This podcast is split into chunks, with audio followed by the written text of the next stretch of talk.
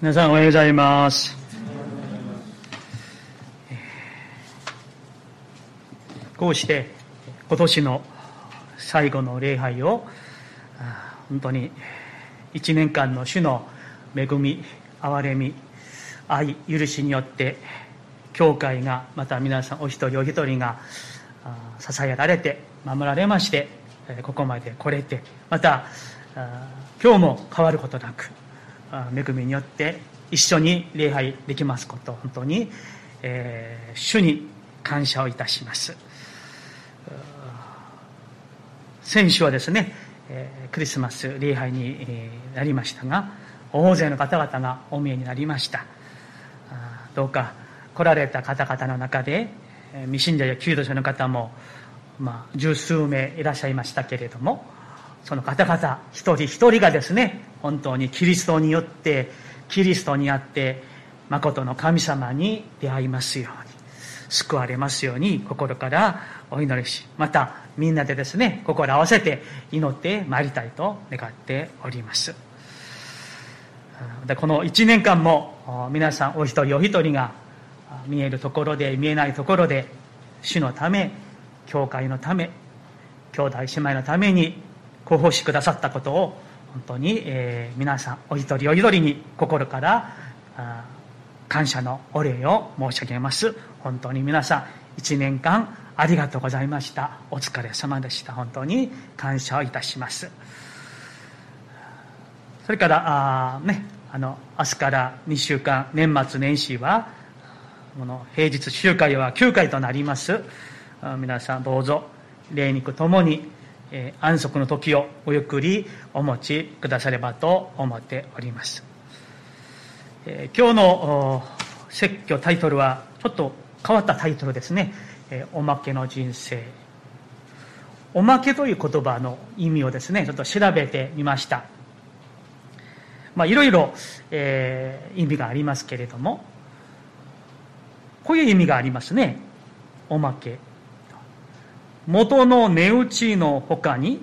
ただで付け加えることまたそのものとあります、まあ、確かにね皆さんご存知の通りだと思います。その中でですねいろいろ調べている中で不思議にですね英語の意味は確かにそこにキリスト教の文化の背景があるからだろうと思うんですが英語の意味でおまけとねある本で読んだ部分ですがこういう意味があるそうです。天から与えられた時間。または神から借りた時間。と書かれているんです。不思議でしょう。日本語とね全然違う意味があるんです。よ天から与えられた時間。または神からお借りした時間という意味がこのおまけというねバロードタイムと言いますがそこに書かれていました。これを聖書的に言い換えることができるならば、まあ、こういうふうに言えるんじゃないかと思います。それは私たちの値打ちよりもっと多くのもの尊いものを人生の主である神様がただで付け加え預けてくださったもの。私たちの値打ちよりもっと多く尊いものを人生の主である神様がただで付け加え預けてくださったものと言えるのではないでしょうか、えー先月ですねあの名古屋の、まあ、GTC 教会の、まあ、礼拝の奉仕に行かせていただきました、まあ、そこでですねとても心温まる一つのお話を聞きました。まあ今日のこのメッセージにつながるいいお証だと思うんですけれども、えーその教会の、まあ、教会の車があの、まあ、かなり古くなってですね、えーまあ、買い替えしないといけないそういうところだったそうです。まあそんな中でですねちょうどその教会のある、まあ、若い夫婦の信徒さんから40万円のねあの献金、まあ、車購入の指定献金がねトンと捧げられたそうなんです。大きな金額でしょ40万。ね少なくないと。でもねもっと驚いたことがありました。その先生からあの聞いたことですがその献金を捧げた方は、まあ、若い夫婦の、まあ、信徒で、えー、子供が生まれたんですね、えー、一時が生まれたんですで今、まあ、あの日本は、まあ、出産率が低いから、まあ、いろんなこう市やあるいは県から子供が生まれたらいわゆる出産お祝い金をもらえるそうなんです、えー、もらってないから分かりませんけどあのもらえるんだそうなんですよ。神戸市もくれるんですかね。分かり分かりませんか？皆さん。周りにいないんですか？皆さんのお母さんとかね。で名古屋市はなんと40万円をくれるそうなんですよ。でその夫婦はそこから1円も取らずそのまんま神のために教会のために捧げたそうなんです。ところがですねその話を聞いたらその夫婦はその先生にこう言ったそうです。先生もうこの40万円はそもそもうちのものじゃない。そもそもなかったものなんだ。だからねそのままそのまま神様にお捧げします。ということだったんです皆さん素晴らしくありませんか？なんと素晴らしいでしょう。その若い夫婦はその考えや信仰にはですね全ては主のものだ。もともと自分のものは一つもない。これももうもともとその通りですね。自分のものじゃない。全ては神様から預けられたものなんだから全て主にお返しします。のような信仰があったからだろうと思いました。この話を聞いてですねその時もう自分のことのようにですね私は心が本当に温かくなりました。私のことですけれども今年 1, 1月肺がん、まあ、4期診断されてその時はこれからどれくらい生きることができるんだろうとかですねもしかしたら神様に早く呼ばれるかもしれない。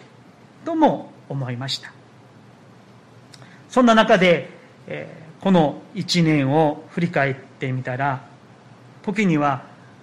穏やかに時には健やかに時にはあややく薄氷を、まあね、その上を歩くような時間もありました。そんな中でも主に支えられて本当に、まあ、入院期間を除いては毎週のこの誠実礼拝この講談に立たせていただいて説教をお取り次ぐことはできました。そしてこのように、まあ、あと1ヶ月経つとですねもう1年を生きているということになります。私は本当に奇跡だと信じております。その背後にはこの小さな足りない牧師の癒しのために涙を持って本当に祈ってくださっている愛する兄弟姉妹皆さんがおられるからだとそういうふうに思っております。そしてこの一年を生きてきて歩んできまして多くのことを主から教えていただきました。命というものはもともと私のものではない。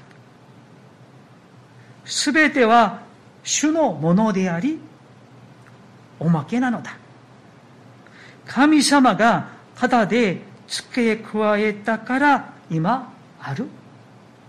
だから私のものは一つもない。これをことにこの一年この病気を通して魂深くに焼き付けられました。皆さんには2021年はどのような一年だったでしょうか。いろんなことが終わりだったなと思いますね。そんな中で私たちの心がさらに主に向けられて信仰が一歩でも成長して一歩でも主に近づいて一歩二歩神を愛するように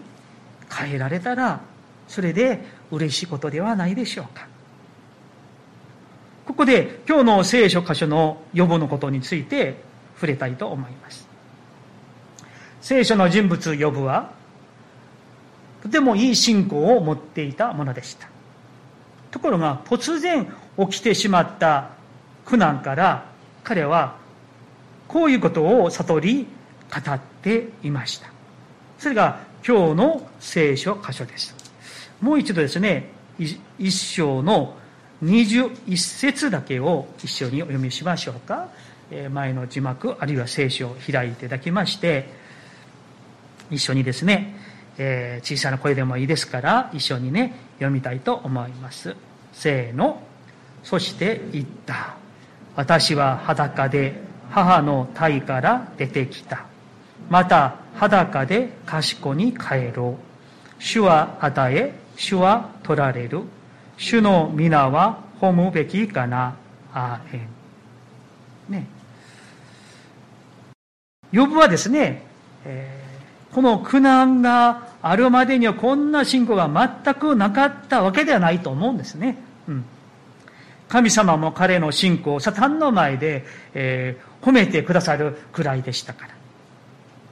ヨブはですね、まあ普段もこのような信仰を持っていましたけれども、その信仰が彼の突然、え、起きた苦難を通してさらに深く、そして鮮やかになっただろうと思われました。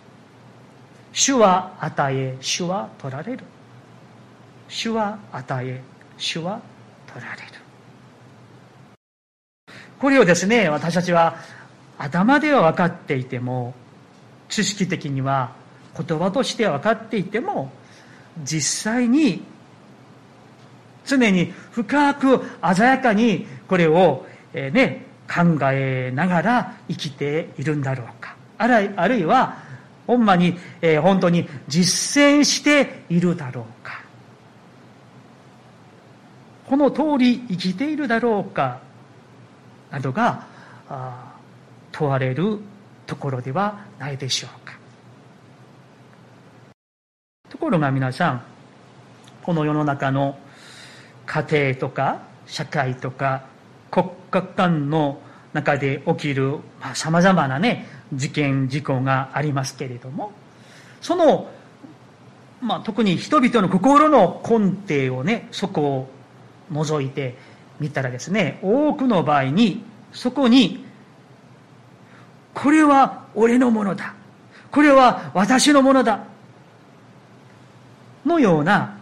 いわゆるこの所有権をめぐる争いがそこにあるからではないでしょうか。金銭や土地のトラブルあるいは遺産相続をめぐる揉め事や争い権力争い主導権争いなどなど。そしてこれから来る妬みとか怒りとかもっと恐ろしいこともあったりしますけれども皆さんみんながですね私たちみんなが今日のこの予部の告白のようにですね私は裸で母の体から出てきた。また裸で賢に帰ろう。主は与え主は取られる。と言いながら生きていけば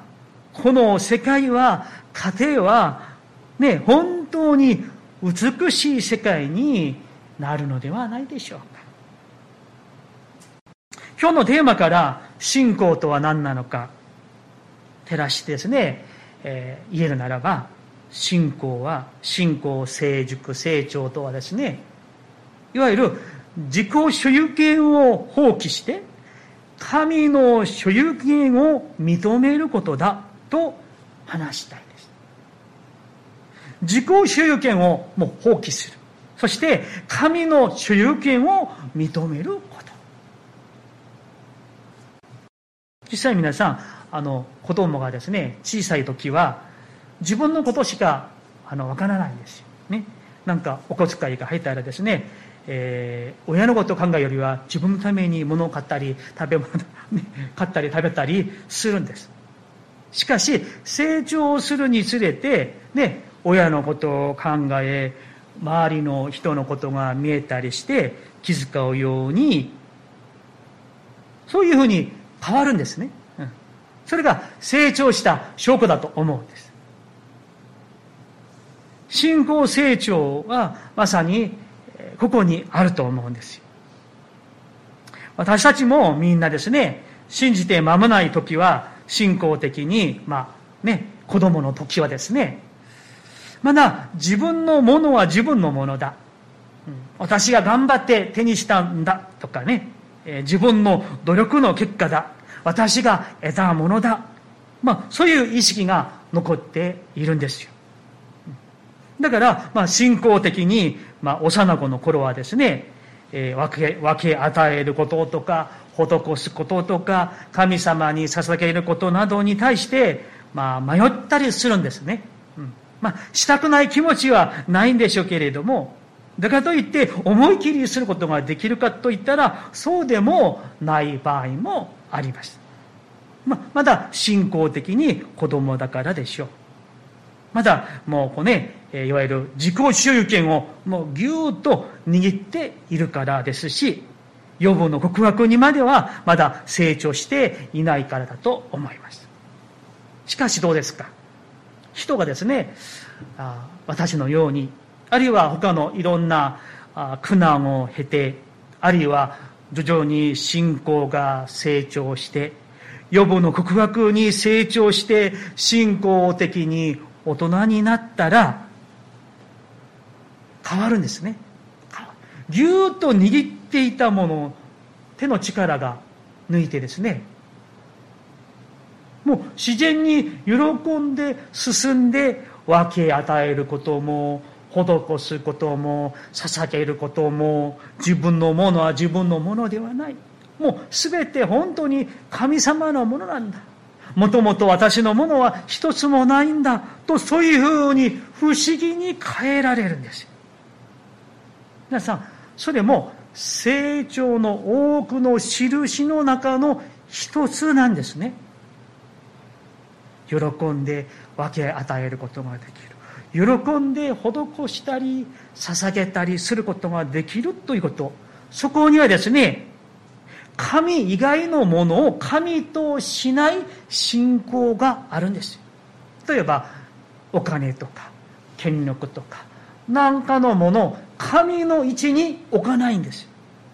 だから神様のその他には自分にとってはもう大事なものではないからいくらでも分け与える。いくらでも捧げることがいくらでも施すことができるように変えられることが成果であり信仰成熟の印の一つなんです。だから皆さん本当に成熟したクリスチャン清められたクリスチャンの証の一つは全ては主のものだと、うん、自己主張をしない人に変えられたということなんです。皆さんいかがでしょうか？この面において皆さんこの1年間は清められて成熟されたでしょうか？さらにさらに自己主張をしないそういうクリスチャンに変えられてきたんでしょうか。これを実践して生きる私たちでありたいと願います。先週ですねあの不思議で嬉しいことが一つありました。え水曜日でしたけれども、ある、えー、韓国人の牧師先生が、まあ、教会に、えー、午後にですね、えー、訪ねてくださったんですね。私はもう、あの、全く初めてお会いした先生でした。え、この先生は、まあ、日本に来てまあ20年ぐらいになっていらっしゃるそうですけれども、まあ、最初大阪に行ってそしてその後はまあ姫路でですね、えー、数年間牧会をして、えー、おられて、えーまあ、その時に、まあ、あの私の派遣教会の、まあ、水曜の教会が、えー、だからコロナが2020年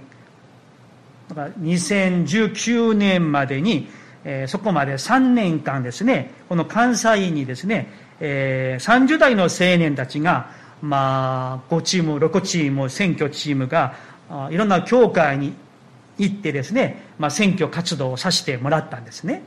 まあ、その一つのチームが、水曜日に明大に教会に来られたその先生の姫路教会に3年連続で行って一緒に奉仕をしたそうなんです。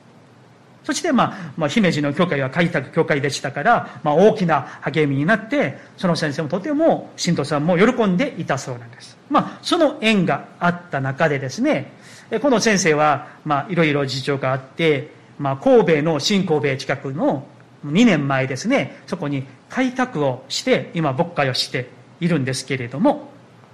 その教会は、えー、もう、もう思い切り施しをしましょう。分け与えましょう。まあ、それをね、あの、実践していて、えー、毎月、あの、信者であろうが、信者でなかろうが、何かの、いわゆる、救済活動をし続けているそうなんですね。まあ、開拓の初めから。まあ、そんな中で、その先生は私のこと全然知らなかったんですが、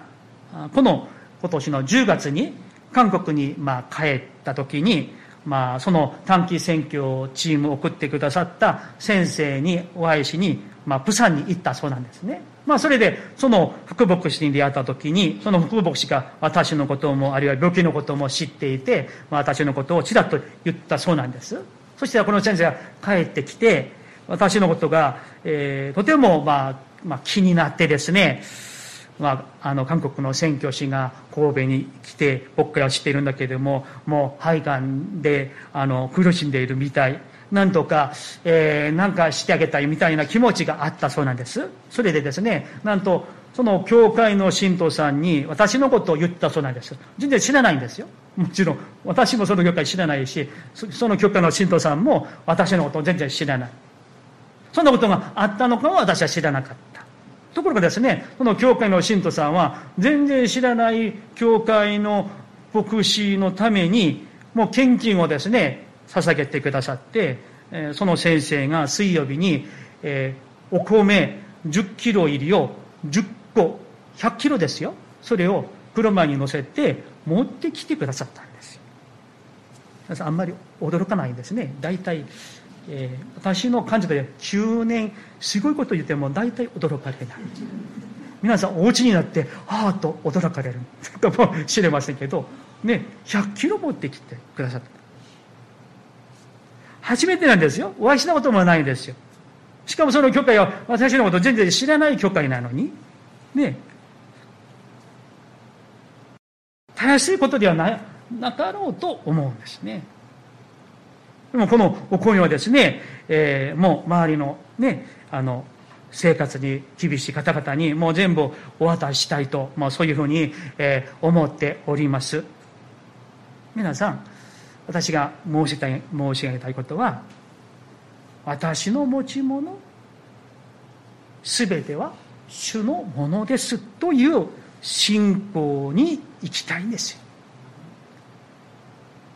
そういうふうに私たちが生きている時にそこに本当の平和や愛や柔和謙遜の花が満開するんじゃないでしょうかこのような信仰に生きており、これを神様の前に告白して歩んでいきたいんです。聖書の人物の中に、まさにその通りに生きていて告白していた人がいました。彼はダビデです。ダビデはですね、もう神様のために宮、神殿を建て、たいという夢を持って祈りを持っていたんですねダビデはですね本当にイスラエルにそれを布告してそして主のために神殿を建築しましょう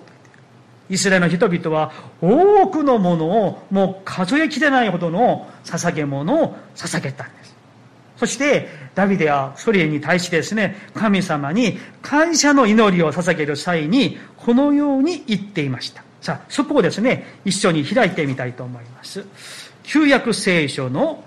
歴代史第一。29章の14節。歴代史第一29章の14節。新しい聖書では753ページです。聖書をお持ちの方は開いていただきまして歴代史第一29の14節。753ページです。では、えー、よろしければ一緒にですね、読みたいと思います。せーの。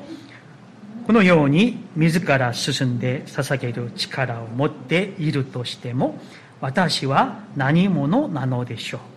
私の民は何者なのでしょう。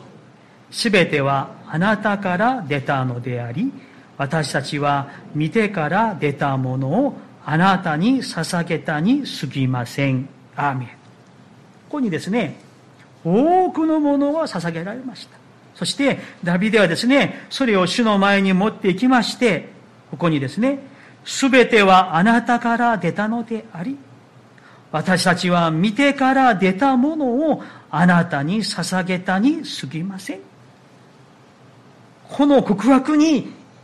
生きる我々でありたいんです。いつもこのように告白しながら歩んでいきたいんですね。そうすると、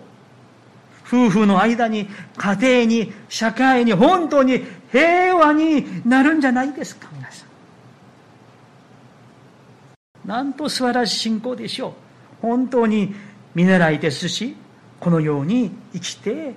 いきたいと願っております。私自身まさにこの言葉を実感した一年でした。自分の命も健康も病気も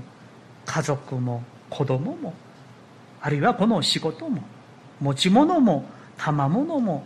人生の全ては神様からただで預けられたもの。主から与えられていないものは一つもないということを本当にとても深く深く心に焼き付けられた一年でした。まあ、それですね、今日のタイトルがおまけの人生になったわけですけれども、そう申し上げたいんですよ。つまらない、くだらない、そういう意味ではありません。尊いものを主に、主から預けられた。しかしそれは自分のものではない。全て主のものであるということなんです。私たちのことだけではないと思います。私たちをこの地に生まれさせたのも主であり生きる命を許したのも主であり私たちに昨日があり今日があり明日があるのも主の許しのためでありお仕事やあるいは収入や働ける能力があるのも主の許しのためではないでしょうか。本当にこれをいつもいつも心に深く留めて生きていきたいです。また皆さんこれは深く掘り下げていくならばとても聖書的な悟りだと思いました。もう一箇所、新約の聖書を一緒に開きたいと思うんですが、エペソビトへの手紙、第2章、1節と2節を開きましょう。エペソビトへの手紙、第2章、1節と2節新約聖書の385ページです。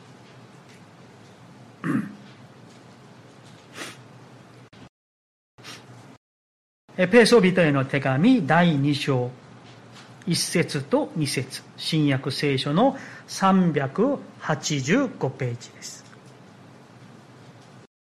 私がお読みしますのでご覧ください。さてあなた方は自分の背きと罪の中に死んでいたものでありかつてはそれらの罪の中にあってこの世の流れに従い空中の権威を持つ支配者すなわち不従順の子らの中に今も働いている霊に従って歩んでいました。とありました。皆さん私たちはかつてはどのようなものだったんでしょうか。